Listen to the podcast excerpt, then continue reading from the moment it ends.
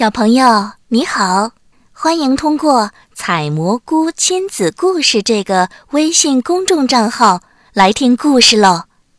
今天又会是哪位主播给你讲故事呢？再见，小兔子。生产巧克力的工厂叫巧克力工厂，生产大炮的工厂叫兵工厂。我们现在要讲的是一个兔子工厂的故事。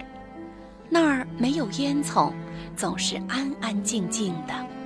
在别的工厂摆放机床的地方，兔子工厂里却摆满了一条条饲料传送带，滚动着穿过厂房。传送带后面狭窄的笼子里，生活着成百上千只兔子。它们每天除了吃传送带上的饲料外，实在无事可做，所以很快就长得肥肥胖胖的。一旦体重达标，就会被送去屠宰。当然，兔子们对此毫不知情，它们也不懂得什么是春夏秋冬，白天和黑夜有什么分别。工厂里根本没有窗子，只有人工的柔和灯光。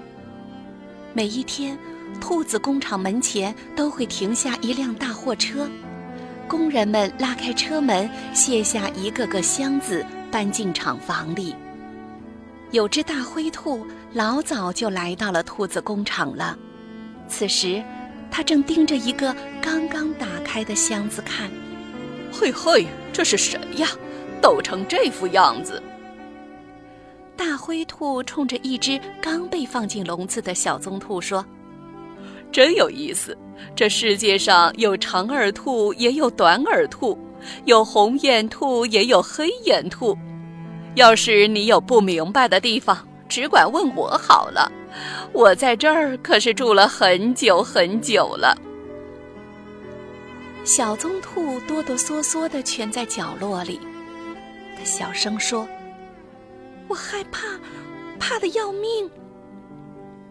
怕什么？我们在这儿过得好极了。小瘦兔子从箱子里被拎出来，大胖兔子再装到箱子里带走。世界就是这样运转的，没有别的可能。小棕兔问道：“那那些被带走的大胖兔子后来怎样了呢？”哦，那可不知道。从来没有兔子回来过，不过我觉得它们肯定被送到了更好的地方。听说呀，那儿还有一种大白兔子，巨大无比。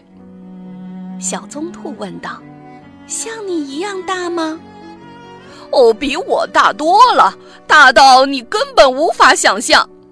它们就是兔子的保护者——白色卫士。”听话的兔子会得到他们的保护，不听话的会被他们拔掉耳朵上的毛。不过，只要不做坏事儿，就可以在那儿幸福快乐的生活一辈子。我也知道有那么个地方。小棕兔想起了生活过的乡村，它就是在那儿被抓进了箱子，装上大货车带到这里的。小棕兔接着问。那儿有萝卜地吗？也是白天太阳照，晚上月儿亮吗？大灰兔眨了眨眼睛，它在工厂里待得太久，早就忘记了萝卜是什么了。但是它不想在小棕兔面前丢面子。萝卜、太阳和月亮，它嘀咕着，然后清了清嗓子说。呃，这些我都知道。那你说的有大白兔的地方，和我们的乡村一样，我们都是自己找食吃的。你还记得青草、树叶、树皮和树根吗？当然记得了。大灰兔撒了个谎。小棕兔说：“那儿肯定有树吧，还有松软的泥土。”可以挖出好深的地道和洞穴呢。其实大灰兔根本就不知道什么树啊、泥土的，于是他不高兴地说：“你总说这些老掉牙的事儿，多没意思啊！哦，对不起。小棕兔连忙道歉。不过，也许我们可以先去那里看看，干嘛等着被人拉走的那天呢？你说的有道理。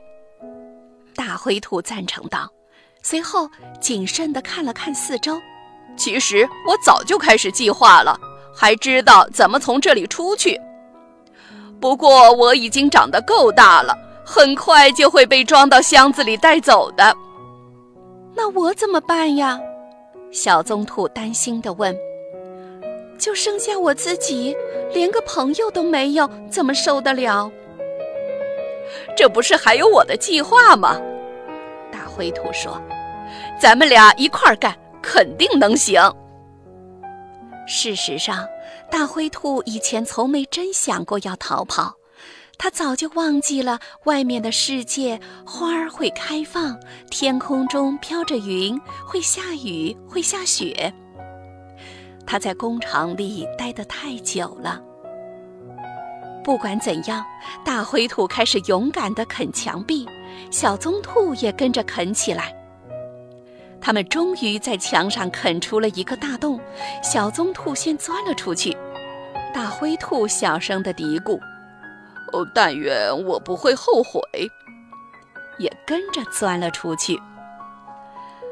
他们顺着通风道跑，终于从一个圆圆的洞口跑了出来。大灰兔，我们成功了！小棕兔轻声地说：“我们自由了。”两只兔子坐在那里，呼呼地喘着气。夏夜的天气闷热，蟋蟀一声声地鸣叫着。大灰兔小声地说：“有股奇怪的味儿，像是干草的味儿。”小棕兔猜测着。哦，没错，大灰兔附和道：“其实它根本不知道甘草是什么。”两只兔子兴奋地穿过一片湿漉漉的草地，看到小棕兔竖起耳朵倾听四周的动静，大灰兔也赶紧学着竖起耳朵。他们来到了一条小溪旁。哦，你看，这儿和家里一样，吃的东西都是放在传送带上送到我们的眼前。大灰兔惊喜地说：“这可不是什么传送带，这是一条流着水的小溪。可它是流动的，还有声音。水就是可以流动的。哦，那当然了，这谁都知道。现在的问题是。”我们怎么到对面去？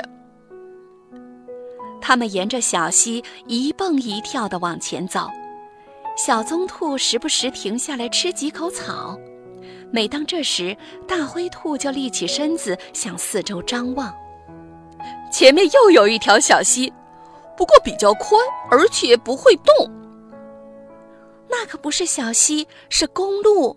我最怕公路了，小棕兔说。